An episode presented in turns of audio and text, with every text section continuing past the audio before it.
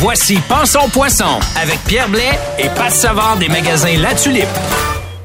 Salut, c'est Pat Savard de chez La Tulipe. Vous profitez toujours chez nous des meilleurs prix garantis sur le marché. On a trois magasins à Québec, à Lévis et maintenant à Trois-Rivières. La Tulipe, c'est votre guide de pêche. Donc vivez le moment présent avec nous chez La Tulipe et bonne pêche. Salut tout le monde, bienvenue à Pensons Poisson. C'est le deuxième épisode d'un balado qu'on vous présente ici au, euh, sur C23, puis on se parle de pêche. Pourquoi Pensons Poisson? Parce que la personne qui m'accompagne essaie de penser poisson pour déjouer le poisson. Pat Savard des magasins La Tulipe, salut. Salut, ça va bien? Ben oui, ça va bien, très bien. Euh, la semaine dernière, on a préparé notre coffre, on a préparé notre canne, notre moulinet, on a tout préparé notre début de saison. Là, on est rendu au début de saison. Ouais, c'est temps d'aller faire un premier lancer. là. Où? Ah, ben là, c'est la bonne question. Où? Avant de dire où, Oui. moi je vais dire quoi? Parce que Ah, lorsqu'on sait que en début de saison l'eau est beaucoup plus froide, évidemment, Mhm. disons qu'au mois d'août, ben ça pourrait être judicieux que de penser à l'espèce de poisson qu'on veut pêcher. Ensuite de ça, on va choisir les spots où on va aller pêcher. Évidemment, la première chose à faire, c'est de vérifier si l'espèce qu'on veut pêcher et la, la saison est ouverte. Parce qu'on ne veut pas se pointer à la pêche à l'achigan, entre autres, lorsqu'il est encore sur ses nids, sur ses frayères. Ouais. Puis la pêche est fermée jusqu'à à peu près la troisième de juin normalement. Vérifiez toujours la réglementation. Donc, pour chaque poisson, il y a une date de début de saison. Il y a une date de début de saison. Euh, il y a aussi des dates de début de saison qui vont varier selon l'endroit où vous allez le pêcher. Si Les vous êtes sur le fleuve, la zone, mais le fleuve est Ah. une zone à part entière.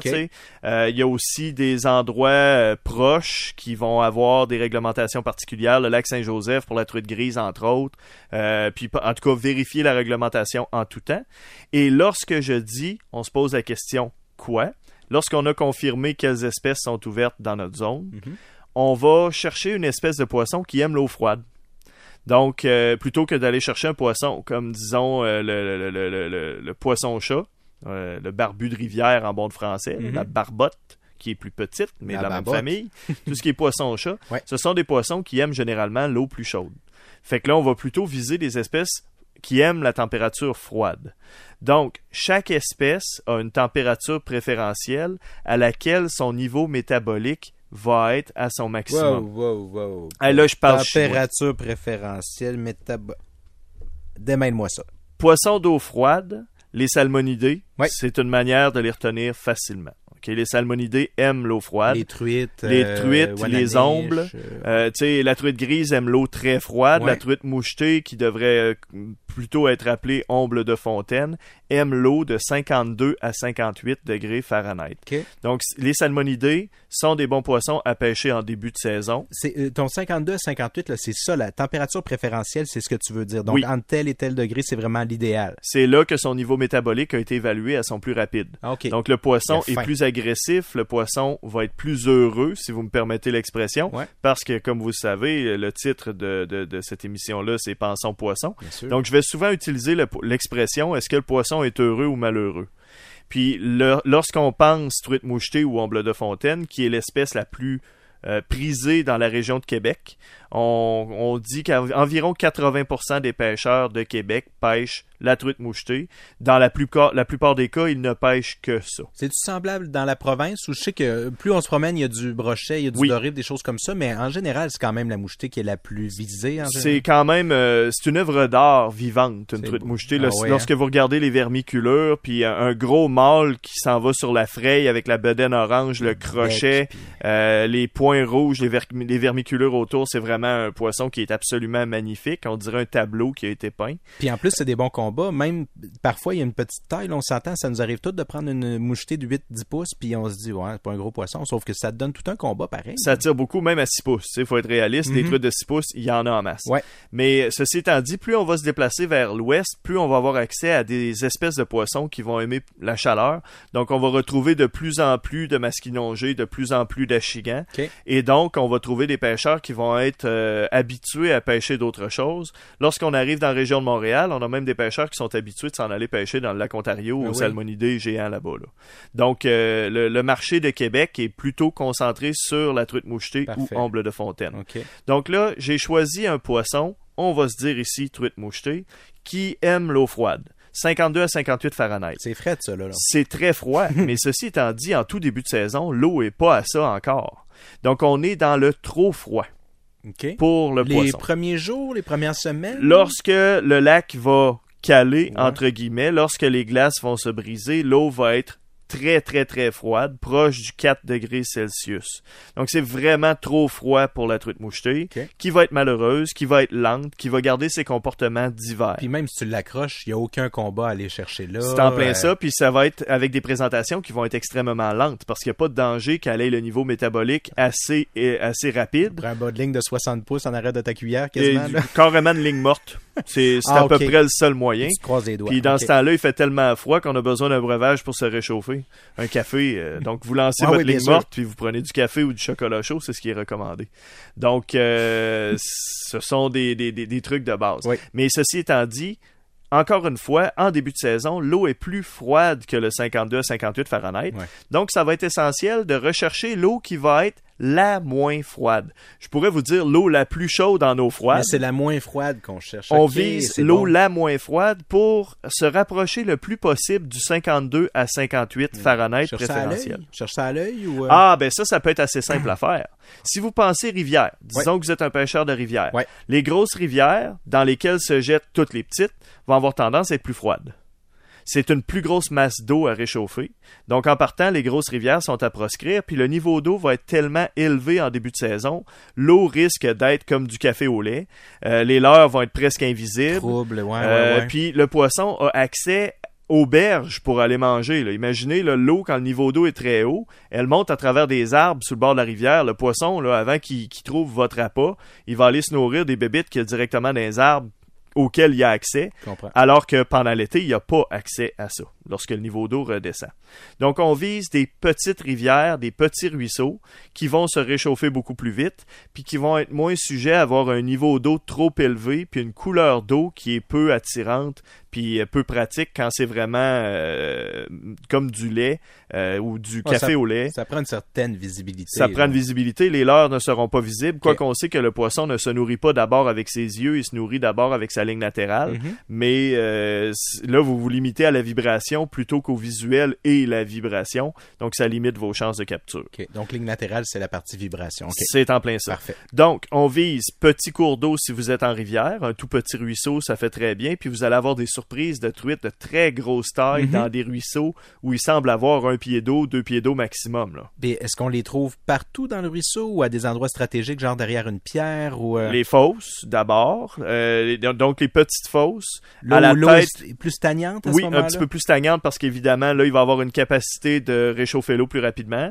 Euh, dans le courant directement, je suis moins un amateur, du moins en tout début de saison.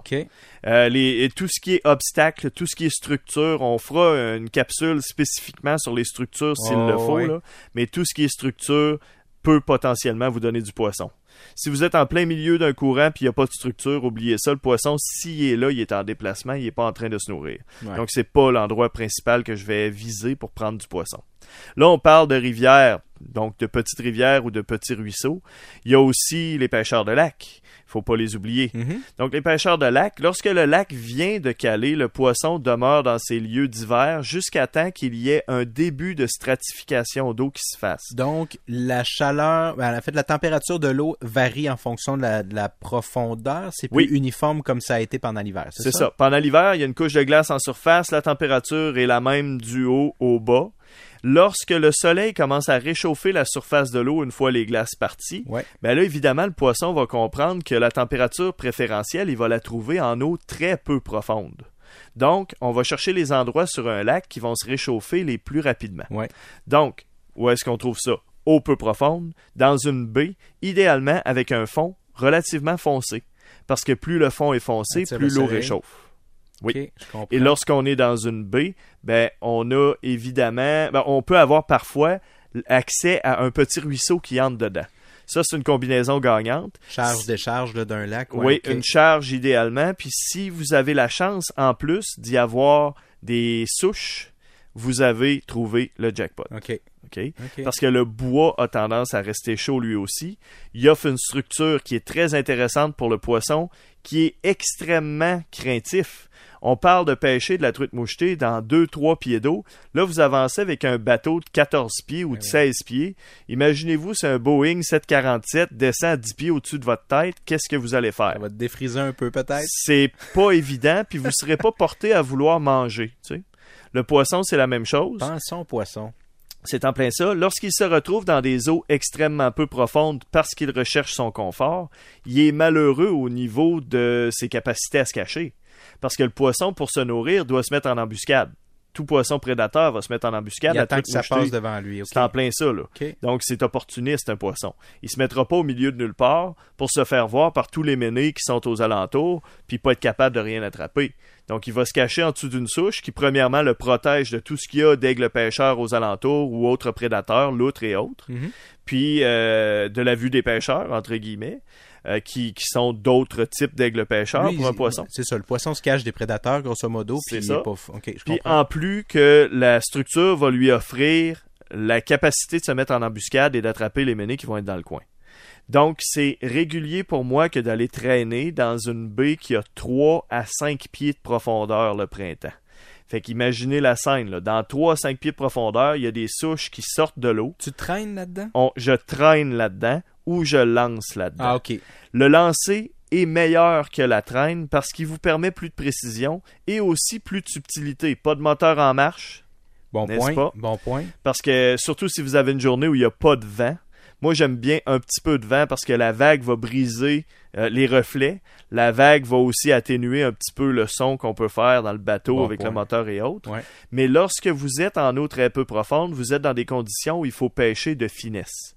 Donc, pêcher de petits leurres légers qui feront pas l'équivalent de la bombe d'Hiroshima quand ils vont atterrir à la surface de l'eau. Ouais. Fait que euh, la Williams Wobbler 70 que j'adore pêcher à la traîne en eau très profonde, et c'est un bumper de l'ADA. Quand ça tombe à l'eau dans trois pieds d'eau, les poissons se sauvent sur à peu près une distance de 300 pieds autour de moi. là. Puis pour que ton secteur soit réhabilité, c'est plusieurs minutes là, avant que les, les poissons reviennent. Absolument. Puis- ouais, je comprends. Puis là, rajouter à ça le fait que mon fils parle tout le temps, c'est pas évident. Fait que euh, il faut plutôt y aller avec des approches subtiles. On commence par le tape pour le fils. Non, non, non, c'est pas gentil. Non, non, non. Mon fiston, il adore la pêche. Fait que je suis très heureux de le traîner pour attraper des souvenirs avec lui. Et on rappelle, il est toujours revenu de tous ses voyages de Il pêche. est revenu toujours heureux. Puis l'année passée, le petit chanceux, à l'âge de 11 ans, il a ramené une truite grise de 12 livres. Oh boy. Fait que je lui ai dit, combien de jeunes autour de toi ont fait ça, cette capture-là? Pas beaucoup sûrement. hein. Fait que là, il y a des souvenirs, puis il a hâte d'aller pogner 14 livres pour battre son 12 livres.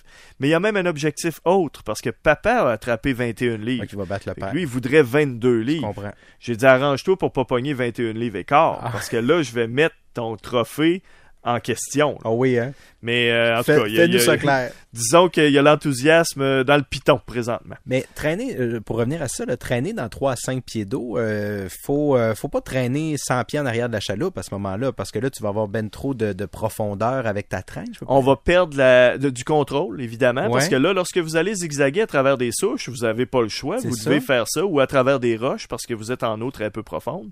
Ben, vous allez perdre le contrôle sur votre ligne qui va être loin derrière, puis qui peut passer sur une souche ou qui peut passer sur une roche. Alors, on troule à combien derrière le bateau? Ben, moi, je troll relativement court, 75, 75 pieds, j'appelle ça relativement court. Oh, ouais. Euh, comprenez bien que je suis aussi habitué de pêcher du short line au masquinongé à 5 pieds en arrière du bateau. Là. Fait que ça, pour moi, c'est très court. Ah, Tu m'as déjà fait prendre la truite dans la moue du moteur. Oui. Ça, tous les gens pensent que le poisson a peur, mais le poisson n'a pas peur dans certaines Il circonstances. des fois. Mais là, pré- oui, c'est ça, il est opportuniste, on Ouais. l'a dit tantôt. Ouais, ouais, ouais. Sauf que là, on est dans une zone qui est si peu profonde que le poisson, en général, va être très craintif. Donc, commencez par préconiser le lancer, pêcher léger. Donc, des cuillères qui sont beaucoup plus petites. Ça n'a pas besoin d'être énorme. là. Vous n'avez pas besoin que le poisson qui est dans 25 pieds d'eau voit votre leurre qui passe à 5 pieds de profondeur, puis qui décide de monter le chercher. Là, ça serait justifié que d'aller chercher un leurre un peu plus gros pour la visibilité.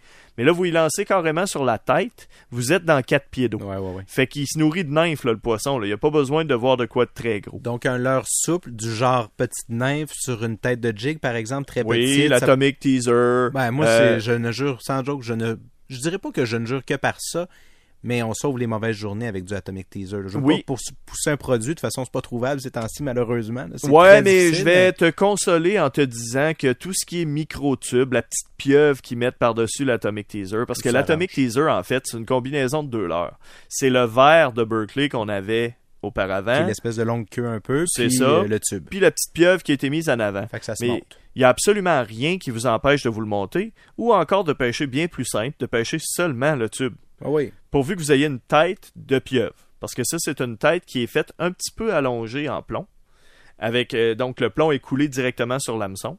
Donc assurez-vous, dans une boutique spécialisée, vous trouverez pas ça dans des magasins euh, grande surface. Là.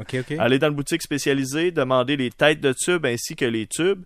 Vous allez trouver des tubes avec ou sans odeur. Honnêtement, j'y vais plus pour la couleur. Plus, ouais. encore là, là.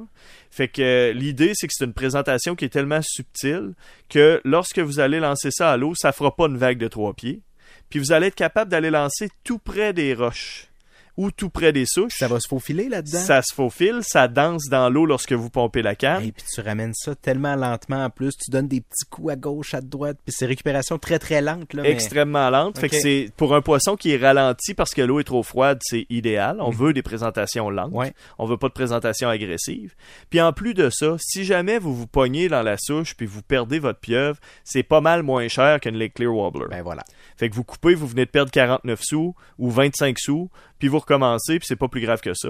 Si jamais vous avez le problème qu'il y a un peu de vent et que vous voulez lancer un peu plus loin, Mhm. mon truc à moi, c'est de mettre une pieuvre au bout avec sa tête de plomb, puis 18 à 20 pouces plus haut, je mets une autre pieuvre. Bon, ça se lance comme un mal de tête, là, ça virevolte en s'en allant, mais c'est tout de même deux fois plus lourd. Tu fais de la distance en plus. Ça me permet de donner un peu plus de distance si je veux pas m'approcher toujours des structures. Euh, lorsque je dois absolument m'ancrer dans le vent ou des choses comme ça. Donc c'est un petit truc comme ça de doubler la pieuvre. Peut-être l'alternative, moi je vais vous en donner un autre truc, ben c'est de pêcher ultra léger avec du mini mini fil aussi. Ça va, tu vas aller chercher de la distance de, de lancer comme ça, puis des fois avec des leurres pas très euh, pesants comme celui dont on parle, l'Atomic Teaser, mais il y en a d'autres. Oui. Euh, ça va te permettre d'aller chercher de la distance que tu n'aurais pas eu autrement. Puis là, l'Atomic Teaser, comme je le disais, c'est une approche lente Ouais. et subtile. La pêche à la ligne morte est aussi efficace.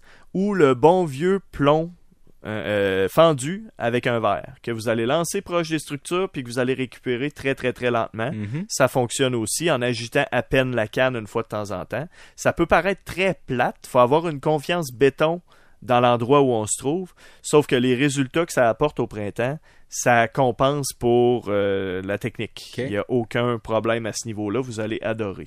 Bon. Donc, ce n'est pas le temps d'utiliser des techniques agressives. Euh, donc, euh, ma fameuse MEPS Extra Deep, euh, que je, dont je parle depuis au-dessus de 15 ans, Mhm. la MEPS Extra Deep numéro 0, Zéro, la toute petite. jusqu'à 1, l- au tout début de saison, je ne l'utilise pas. Jusqu'à ce que la température de l'eau s'approche du 52 Fahrenheit. Ça c'est une cuillère tournante là, C'est pour une les cuillère gens. tournante qu'on doit récupérer relativement vite. Ouais.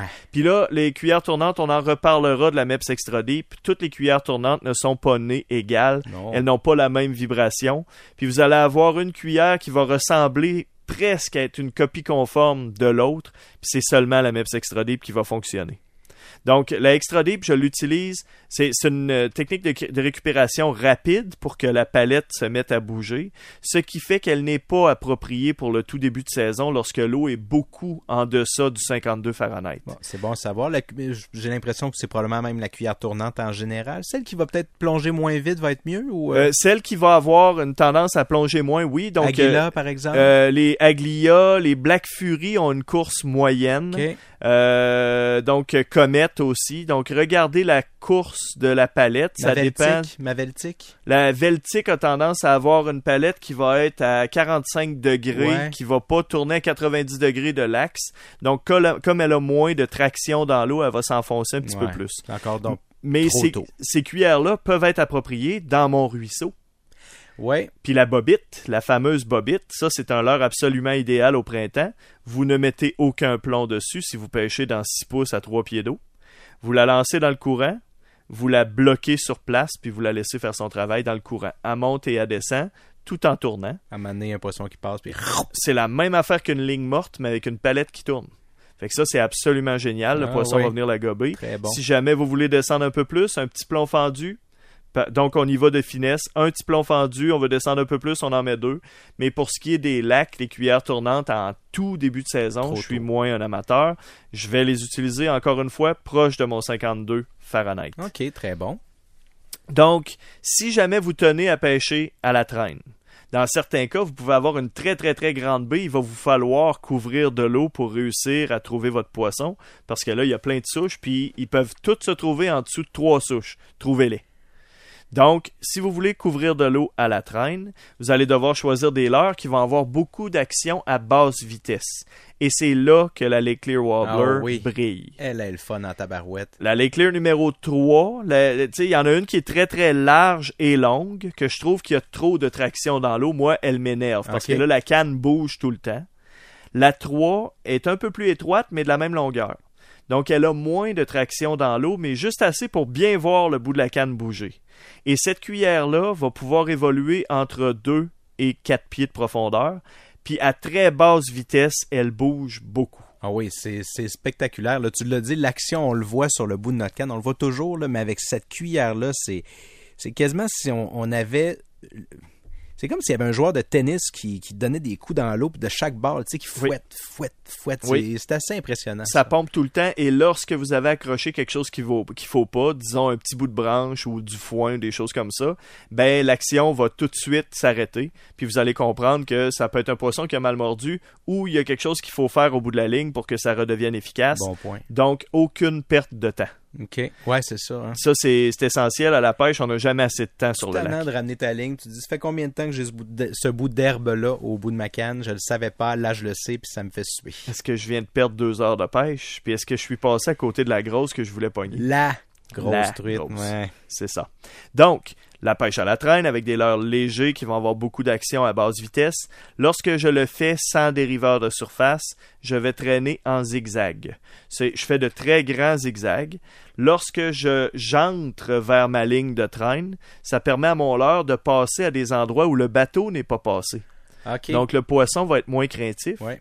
Puis on ajoute aussi le fait que lorsqu'on fait ces zigzags-là, le leurre va parfois ralentir, parfois augmenter de vitesse, ce qui peut provoquer des attaques de poissons qui seraient à la suite, à la poursuite du leurre. en raison de la tension qui est plus ou moins là dans la ligne avec ton. Ok, parfait, je comprends ça. bien. je Et c'est toujours à l'inverse. Si vous avez deux lignes de deux pêcheurs, celui qui va avoir la- la- le leurre qui va aller plus vite, l'autre va avoir le leurre plus lent C'est dans ça. le zigzag et ainsi de suite. chacun leur tour. Puis-. C'est ça. Mettez des leurres complémentaires. Donc ça, on s'en parlera, technique de traîne éventuellement. Les leurres complémentaires, lorsque un se met avec une Clear Wobbler, l'autre ne doit pas se mettre avec un leurre qui n'évolue pas à la même vitesse. Ah, deux pêcheurs différents. Ok. Ouais, c'est ça. C'est bien beau de faire des tests, mais faites plutôt des tests de De couleur couleur. Plutôt que de faire des tests de différents leurres s'ils ne sont pas appropriés pour les deux fonctionner à la même vitesse. Ouais, c'est bien beau une, une Toronto Wobbler de 8 pouces. euh, Toronto. Wobbler, moi, quant à moi, ça bouge pas ni à haute vitesse ni à basse vitesse. Ça, ça bouge quand on l'accroche sur la ligne, puis c'est à peu près ça, mais on s'en reparlera. Je suis, un, je suis un amateur de Williams. Et ceci étant dit, je n'ai de commandite de personne, fait que j'ai la liberté Ah, de hey. vous dire ce que je veux. Écoute, moi je veux dire, j'ai jamais pêché avec ce genre de cuillère-là. Ouais, T'es encore, plus, encore pire que toi. c'est ça. Mais je pourrais te raconter des histoires qui seraient pas trop flatteuses euh, de mais, ce que mais je on- fais. Mais on n'a pas le temps là. Non, non, non, non, c'est ça. Donc, si aussi vous avez la possibilité d'utiliser un dériveur de surface, c'est un autre truc pour éloigner la ligne du bateau. Bon, on s'entend C'est qu'à quelque la... chose qui flotte. Oui, c'est quelque chose qui flotte. Euh, bon, euh, c'est un arbre de Noël. On s'entend que c'est un gadget assez volumineux. Il s'en fait un plus petit chez la compagnie Lord Jensen qui va faire environ 4 à 5 pouces de long. Ok.